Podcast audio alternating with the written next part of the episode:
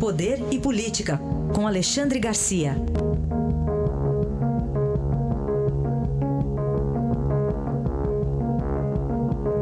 Alexandre, bom dia.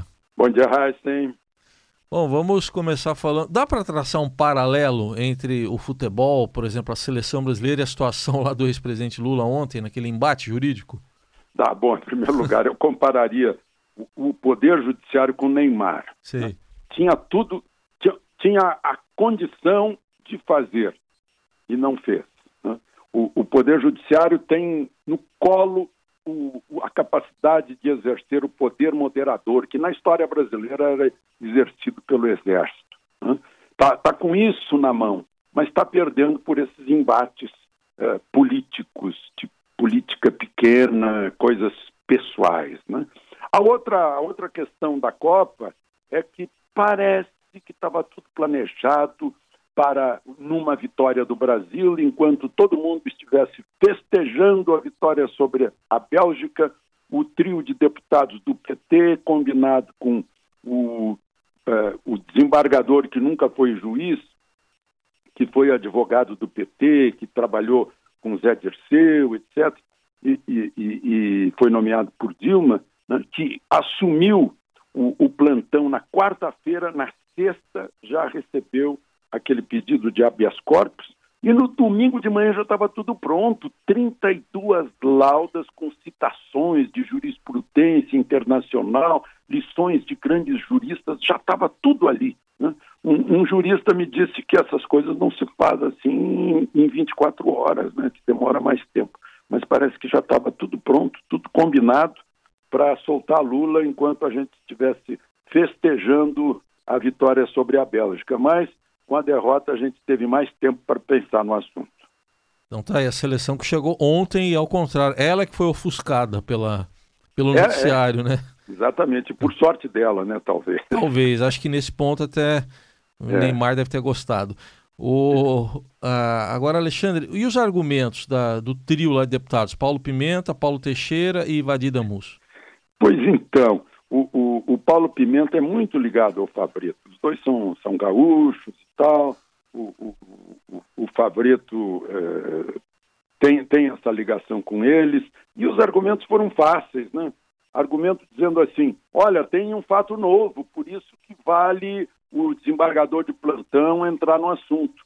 Porque se não fosse fato novo, ele não poderia, estava impedido de, de, de, de falar sobre questão vencida, sobre uh, outros habeas corpus que já foram denegados pelo Tribunal Regional de Porto Alegre, pelo Superior Tribunal de Justiça, pelo Supremo. Né? Não, há um fato novo. É Lula pré-candidato está tendo uh, tolhidos os seus direitos de dar entrevista, de participar de debates. Né? Não, ele, tá, ele não está tolhido, ele está proibido pela lei da ficha limpa. Foi condenado em segunda instância, está proibido né? mas foi um argumento que foi aceito pelo desembargador de plantão. E agora, ah, esse, eles já falaram, inclusive, Alexandre, nós ouvimos o deputado Paulo Pimenta há pouco, vão recorrer, vão fazer uma representação ao CNJ é. em relação ao juiz Sérgio Moro, alegando que ele estava em férias, só por esse lado que eles vão. Estava em férias e foi citado, foi e citado. aí, tendo sido citado, ele se manifestou. E uhum. estranhou, né, quando recebeu o pedido. Não, peraí, último, a última ordem que eu recebi foi do tribunal, onde está esse desembargador. O tribunal mandou prender, mandou iniciar a execução da pena do condenado. Então, vou consultar o tribunal. E consultou e o tribunal disse: não, não solta coisa nenhuma, esse, esse habeas corpus não tem validade. Consultou o relator, consultou o presidente, primeiro ouviu o presidente para saber se poderia fazer isso, né? o presidente o encorajou a fazer, disse que ele deveria fazer. E foi o que a gente viu. O ex-presidente do Supremo, o ministro Carlos Mário Veloso, disse ontem que foi a coisa mais, mais esdrúxula, mais estapafúrdia que já viu esse, esse habeas corpus concedido pelo, eh, pelo juiz Favreto. Bom, no fim de semana a gente conheceu um pouco mais também do perfil do histórico do desembargador Favreto, né? Você o compara com alguém? Pois é, igualzinho ao Toffoli. Tudo é igual, né? Uh, ele trabalhou para o PT, trabalhou para Jé Dirceu, trabalhou para Tarso Genro, trabalhou para Patrus Ananias, foi filiado ao PT, foi nomeado por Dilma. Eu vi ontem uma foto dele beijando a barba de Lula. Né? e não se considerou impedido.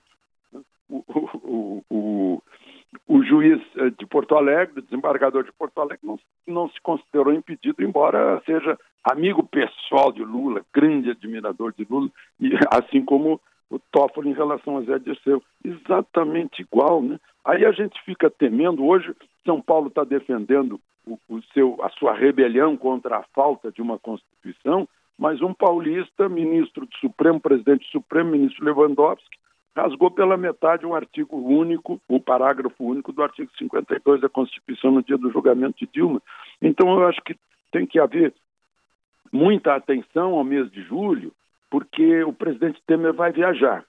O presidente da Câmara, seu substituto eventual, eh, viaja também porque ele não, não quer assumir, porque se tornaria inelegível a menos de seis meses da eleição. O presidente do Senado, a mesma coisa. Então, sobra para Carmen Lúcia deixar a presidência do Supremo ou deixar o plantão. Né? Aí há uma esperança, o, o, o, pessoal do PT já tem alguma esperança de entrar com uma reclamação, alguma coisa que funcione. Né? Eh, como a gente viu aí, eh, eu, eu, hoje de manhã fiquei sabendo que os advogados aqui de Brasília, juristas que defendem Lula, nem souberam de, do, que, do que fizeram esses três deputados, não foram sequer consultados. E dizem que se fossem consultados não, eh, não endossariam uma, uma coisa tão esdrúxula assim. Mas, enfim, vamos é, é, preciso ficar de olho, né? Que a gente viu que foi feito num domingo de manhã depois de um jogo do Brasil.